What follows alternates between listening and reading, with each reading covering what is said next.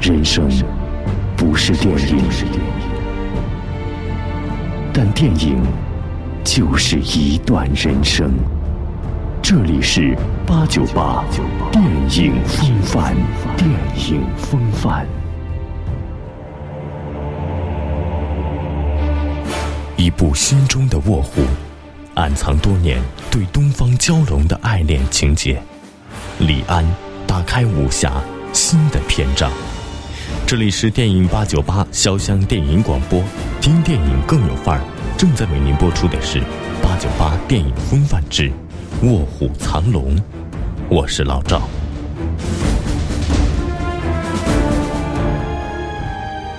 追寻电影之路，揭开传奇面纱。八九八电影风范，走进影像背后的真实。第一章：武侠电影的一记鸡血针。武侠是华人界特有的一种流行文化，以各式侠客为主角，神乎其神的武术技巧为特点。刻画宣扬侠客精神。粵語有云：當時少林子弟不少逃亡舊金山或香港還俗，不少仍受清兵追捕，所以足有下文。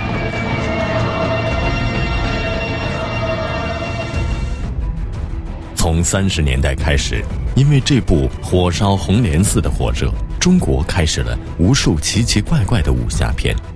不过这些武侠片良莠不齐，文化质量不高。技术水准也没有突破。邵氏从五十年代开始拍摄武侠电影，但不受欢迎，只好与黄梅调结合，开启了香港影坛长达十余年的黄梅调电影风潮。这部《江山美人》半个世纪以来，其扮皇帝和戏凤唱段仍传唱不衰。皇帝啊，我当然会了。做皇帝，我很在行。来来来，呸！做皇帝你在行，这话说的太荒唐。什么生意都听过，没听过皇帝这一行，没听过皇帝这一行。做皇帝要专长，我做皇帝比人强。一九六五年，邵氏公司老板邵逸夫决心要拍摄新类型的武打片。于是，张彻在一九六七年拍摄传世之作《独臂刀》，这部影片奠定了张彻在影坛的重要地位，被人称为新派武侠电影。在他的电影中，男性演员才真正有主角的地位，而女情长反而是陪衬。但真正引起巨大轰动、标志武侠电影成熟起来的是，一九七一年由台湾导演胡金铨拍摄的《侠女》。站住！干什么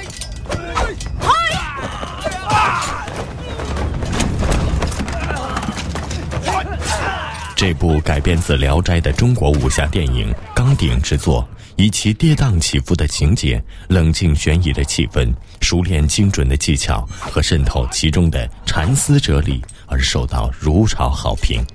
一举夺得了当年戛纳电影节技术大奖，将中国武侠电影在世界范围内推向了顶峰。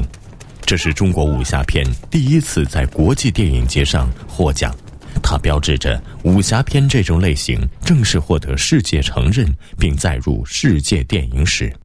后来崛起的徐克、程晓东等人都受到这部影片的巨大影响。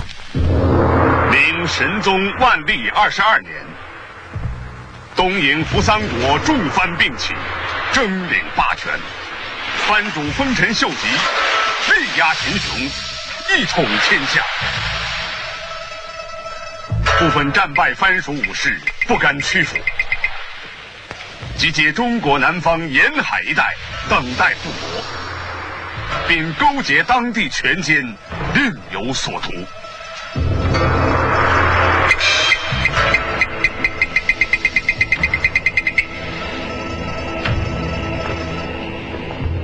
程晓东延续侠女的风格，拍摄了《笑傲江湖之东方不败》。以这部电影为准，香港和大陆都第三次兴起了武侠片的狂潮，拍摄了诸如《六指琴魔》《天山童姥》等一系列武侠片，并在海外也取得了巨大的票房。不过，此后的武侠片无限制的复制类型，导致观众视觉疲劳，而票房左右的市场因素也克制了投资人的拍摄欲望。九十年代末，几乎没人再拍摄武侠电影了。二零零零年，一部横空出世的武侠电影再度引发了这个类型片，那就是李安执导的《卧虎藏龙》。秀莲，嘘，别动情。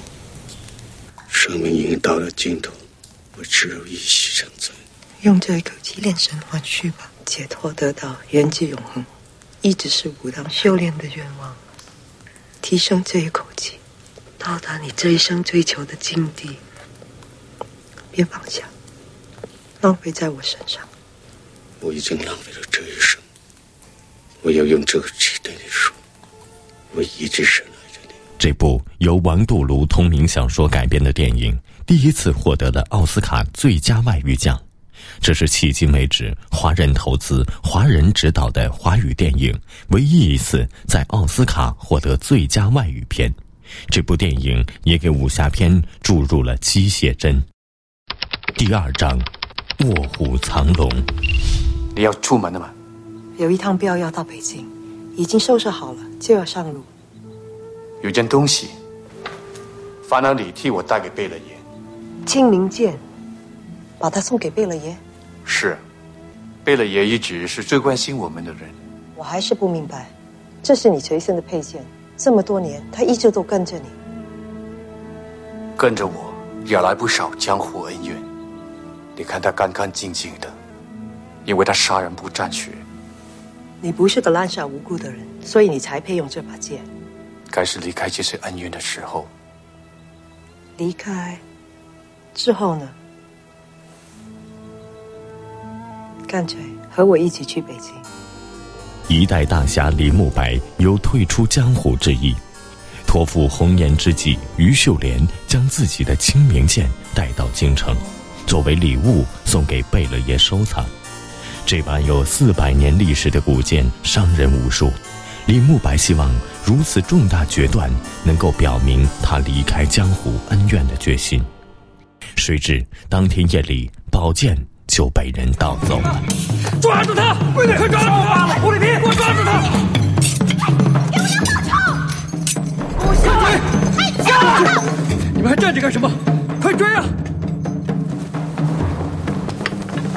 宝剑物归原主，现在祸害横生。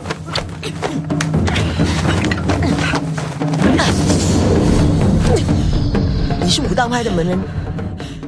于秀莲上前阻拦与道剑人交手，但最后盗剑人在同伙的救助下逃走，而玉娇龙和于秀莲在屋顶上横飞的一段轻功，则看得观众目瞪口呆，尤其是美国观众。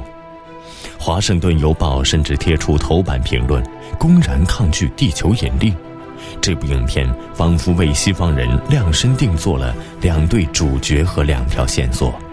李慕白和于秀莲这对主角是为西方的知识分子准备的，柏拉图式的爱情、莎士比亚的对白、崇高的人文境界都恰中要害。罗小虎和玉娇龙这种敢爱敢恨、敢打敢杀的西部牛仔性格的主角，是为普通的美国观众准备的。李慕白为师傅报仇，杀死闭眼狐狸的故事，暗合了基督山伯爵的主线。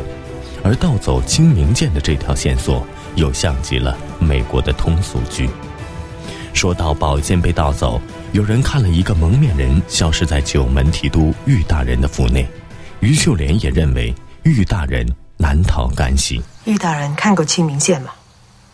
看过，我想跟玉大人没有关系。可是剑现在应该在玉府。有人要陷害玉大人，这不是不可能的事情。这件事儿，应该让慕白知道。九门提督主管京城治安，玉大人刚从新疆调来赴任。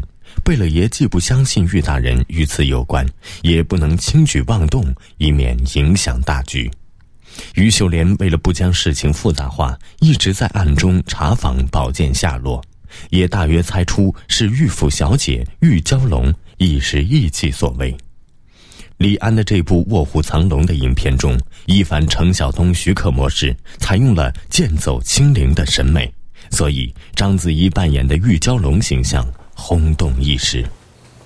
谢谢你抽空见我。听说你大喜的日子快到了，想必正在为这件事情忙着吧？才不呢，能不想他最好。我什么也不愿意管，反正婚事由我爹娘决定，他们一到京城就替我定下这门亲事。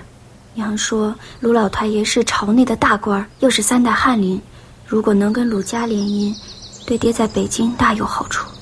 能跟这样的名门望族结亲，这是福气。是吗？我倒是喜欢像那些侠义小说里的英雄儿女，就好像你和李慕白一样。结婚固然是喜事，要是能够自由自在的生活，选择自己心爱的人，用自己的方式去爱他。那才算得上是真正的幸福。那我给你讲个故事，是你和李慕白的事儿。在导演李安心中，章子怡就是他心中的玉娇龙。那时候，章子怡可能自己都还不清楚。心中的玉娇龙，对这个事情，章子怡在那个时候并不晓得。嗯，我想她现在比较成熟，她能够比较能够体会。她那时候十九岁嘛，紧张，有大牌明星。大牌导演、大牌武术指导、大牌摄影的，她就每天就是大家叫他做这个那个，他也不晓得为什么。嗯，哎，他好看在哪里，他也大概也不晓得，就糊里糊涂就拍了。不，那个样子其实是最纯真、最可爱的样子。追寻电影之路，揭开传奇面纱。八九八电影风范，走进影像背后的真实。